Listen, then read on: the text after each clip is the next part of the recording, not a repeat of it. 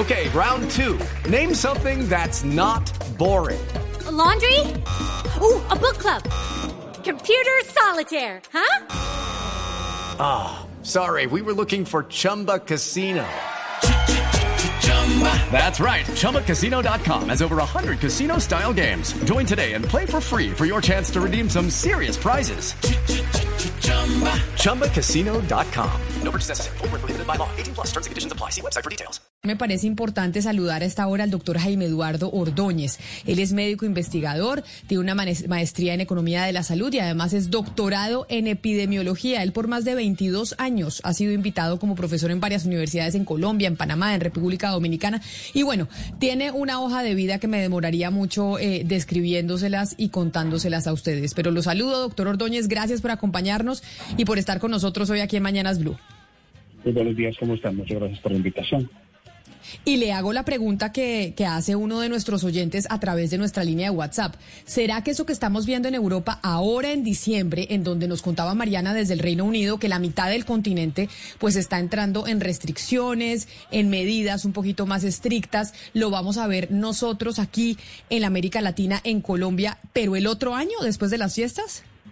Sí, sin duda alguna. La pregunta no es si va a suceder, la pregunta es cuándo, es decir, más o menos en qué mes pero que va a suceder es un hecho.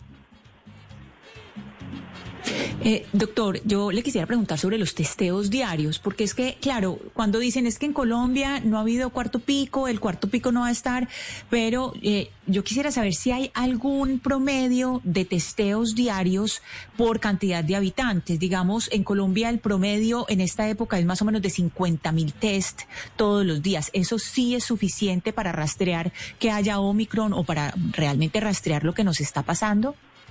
No, desafortunadamente no es suficiente. Ahora bien, exactamente cuál sería el, número adecuado, pues, pues como decía Pambelé, el no rico que ser pobre, entre más mejor.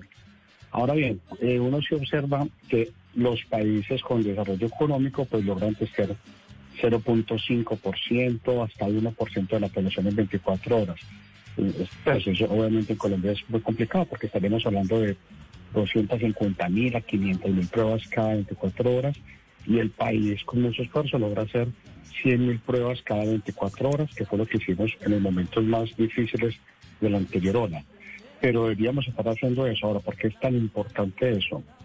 Porque eh, el testeo lo que permite es identificar a los infectados asintomáticos que es fundamental, que puede ser usted, puede ser yo, pueden ser sus compañeros de la mesa de trabajo. Y el problema es que el asintomático puede estar infectando a otras personas y obviamente sin darse cuenta. Pero entonces, doctor, quiere decir que en este momento lo que estamos viviendo es, digamos, un, un panorama que es, eh, pues que, mejor dicho, es como un protector de pantalla. No estamos viendo la realidad. Es, decir, nos estamos enorgulleciendo de que no hay cuarto pico, que estamos muy protegidos, pero en realidad vamos con los ojos cerrados. Eso es lo que usted nos está diciendo. Estamos como con los ojos tapados. No lo pudiste decir mejor, así es, vea. Sí, estamos en el cuarto pico. Lo que pasa es que, ¿qué es, qué es una ola? Todo depende de cómo lo definamos. Está claro que la tendencia de la disminución se acabó la última semana de octubre. Es la tendencia negativa. Entonces, ¿qué es una ola? Una tendencia positiva. Hay una tendencia positiva. Lo que pasa es que es como una ola. Es decir, tú no puedes esperar que una ola de un momento a otro tenga tres metros de altura de arranque con unos pocos centímetros y va subiendo, pero lo va haciendo de forma constante. Esta semana nomás terminamos con un promedio de 50 muertes diarias. 50 muertes diarias es la segunda causa de muerte en Colombia, solo lo supera el impacto. Eso claramente es una segunda ola, pero con un agravante. Step into the world of power, loyalty and luck. I'm gonna make him an offer he can't refuse. With family, cannolis and spins mean everything. Now, you wanna get mixed up in the family business. Introducing The Godfather at Choppacasino.com. Test your luck in the shadowy world of The Godfather slot. Someday, I will call upon you to do a service for me. Play The Godfather now at Choppacasino.com. Welcome to the family. No purchase necessary. VGW Group. Void where prohibited by law. 18 plus. Terms and conditions apply. La tasa de letalidad, es decir, el riesgo de fallecer de los infectados en el mundo fluctúa más o menos alrededor del 1%. De cada 100 infectados, uno fallece. En Colombia es del 2.5. Mira la diferencia tan grande. ¿Y por qué? No es porque sea más agresiva la variante que hay en Colombia.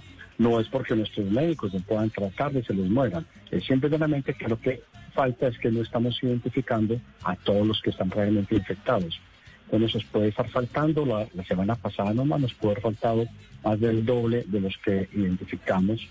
Entonces, fíjate la cantidad de personas que hay asintomáticas eh, en este momento infectando a otros sin darse cuenta. Y eso nos va a Y- complicar mucho las cosas. Doctor Ordóñez, de pronto usted me puede explicar por qué el COVID parece azotar a unas regiones más que a otras. Es decir, por ejemplo, muchos países en África eh, dicen que el COVID no es un gran problema para ellos, que para ellos es un problema más, por ejemplo, la malaria. Sin embargo, en Europa, pues vemos que los casos se triplican y, se multiplican. Pues es, puede el testeo ser una razón, pero muchos médicos dicen que hay otros componentes. ¿Usted me puede explicar qué son los distintos componentes que determinan qué tan duro le va a pegar una ola de COVID a unas regiones y a otras no? Bueno, lo primero es esto. Hay un subregistro. Debemos partir del hecho de que el subregistro es inmenso.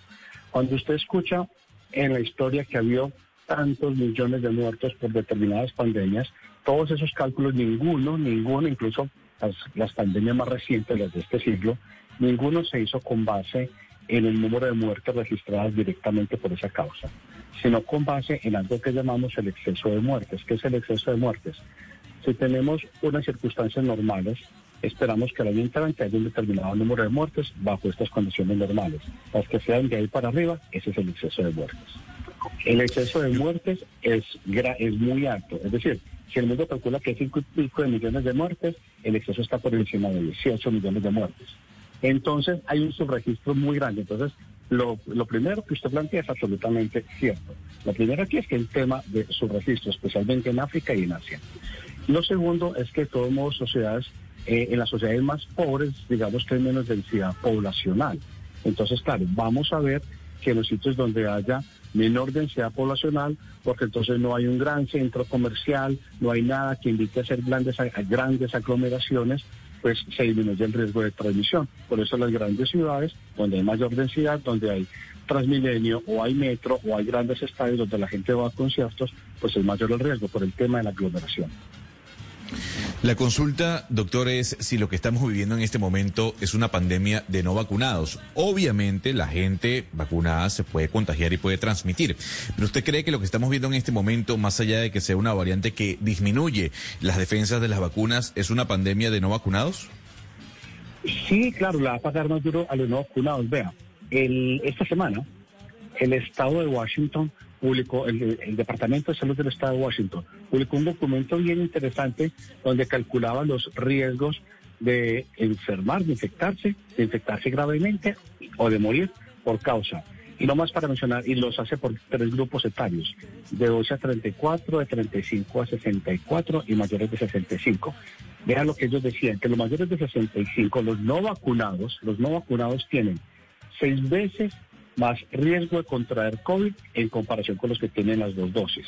11 veces más riesgo de hospitalizarse, es decir, de tener COVID severo. Y 13 veces más riesgo de fallecer en comparación con los que están ya vacunados. Entonces, claro, le pega de lejos muchísimo más duro a los no vacunados, pero de lejos. Sí. Doctor Ordóñez, usted dice que, que la pregunta no es si va a llegar o no va a llegar esta variante a Colombia, sino cuándo. Llegamos a la temporada de fin de año, viene la feria de Cali, vienen los carnavales de Barranquilla, mucha aglomeración en las, de las personas en las calles, en sus casas. ¿Qué hacer entonces con esta variante, eh, doctor Ordóñez? ¿Qué, qué, qué es lo más, lo más urgente y lo más importante, digamos, que tenemos que hacer todos? Pues bueno, la primera, vacunarse. Esa es la primera. De lejos, la primera es vacunarse con el- y tener el esquema completo. Los que necesiten la tercera dosis deben aplicársela lo más pronto posible. Eso es lo primero. Segundo, evitar las aglomeraciones. Es decir, una cosa es que es necesaria el, contacto familiar, la reunión familiar, pero seamos honestos, no es necesario tener que ir a rumbear a un sitio lleno de gente donde la gente no se está cuidando. Eso necesario no es. Que sea un deseo es otra cosa, pero no es necesario. Entonces, si podemos evitar ese tipo de aglomeraciones, maravilloso. Insisto, una cosa es la reunión familiar por las fiestas navideñas y otra cosa es una rumba donde hay miles de personas sin tapabocas, cantando, ah, cantando, entonces obviamente eso aumenta el riesgo de infección. Y lo otro es obviamente mantener las, las medidas de bioseguridad, es decir, la mascarilla. Entonces, al menos esas cosas, evitar los contactos que no son necesarios. Insisto, una cosa es el deseo, pero otra cosa es la necesidad. La necesidad afectiva es grandísima, pero el deseo de rumba yo creo que sí se puede controlar. Oiga, pero justamente, doctor Ordóñez, quería preguntarle por la mascarilla, porque ya uno escucha muchas personas diciendo, uy, estamos cansados, vamos para dos años usando tapabocas, ¿cuándo podremos respirar libremente? Y pues parece que con esa variante no va a ser tan, tan pronto. No va a ser tan pronto, con toda seguridad no va a ser el año entrante. Yo calculo que en algún momento del segundo semestre del 2023. Porque es que, ¿dónde está aquí el problema? El problema es, un colega suyo me preguntaba hace poco que si me preocupaba mucho la variante Omicron y a mí lo que me, en me preocupa es que todavía no hemos hecho conciencia de lo grave de la variante Delta, porque la variante Delta nos obligó entonces a que la inmunidad de rebaño tenga que haber muchísimas personas vacunadas. La variante Delta, un individuo con la variante Delta puede infectar en promedio a 9.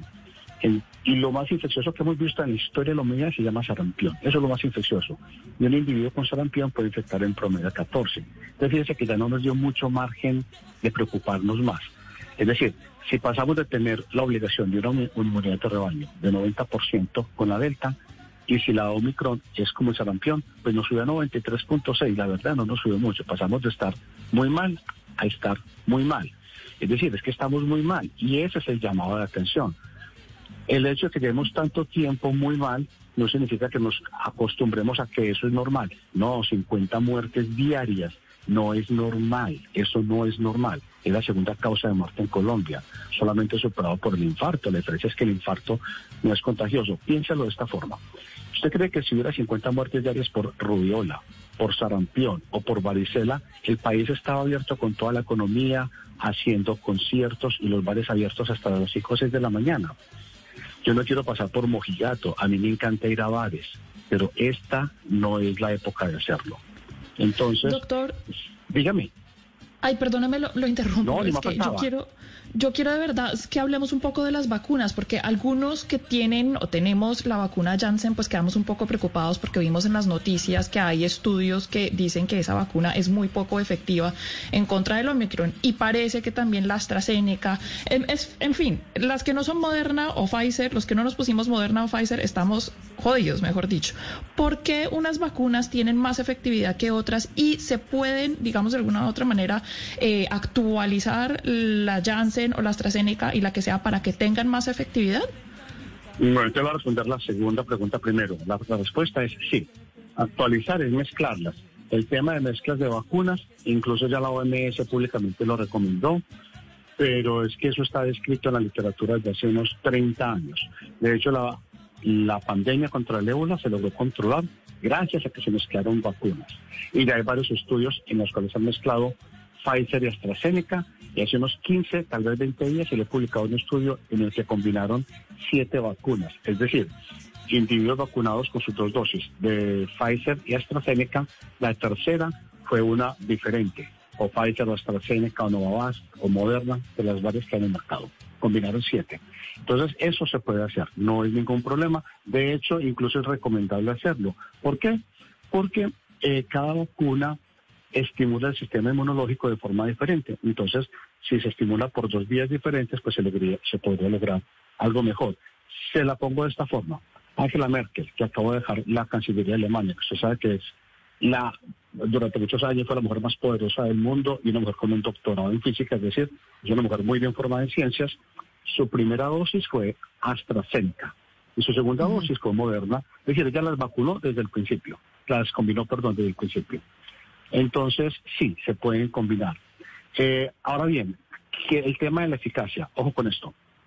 Vio los datos que le decía ahorita, cómo cambian los riesgos de enfermar, enfermar gravemente o morir. Y como yo le decía que los mayores de 65 tienen 13 veces más riesgo de morir si no se vacunan.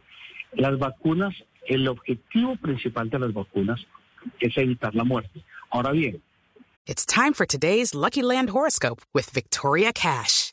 Life's gotten mundane, so shake up the daily routine and be adventurous with a trip to Lucky Land. You know what they say. Your chance to win starts with a spin. So go to LuckyLandSlots.com to play over 100 social casino-style games for free for your chance to redeem some serious prizes. Get lucky today at LuckyLandSlots.com. Available to players in the U.S., excluding Washington and Michigan. No purchase necessary. VGW Group. Void where prohibited by law. 18 plus. Terms and conditions apply.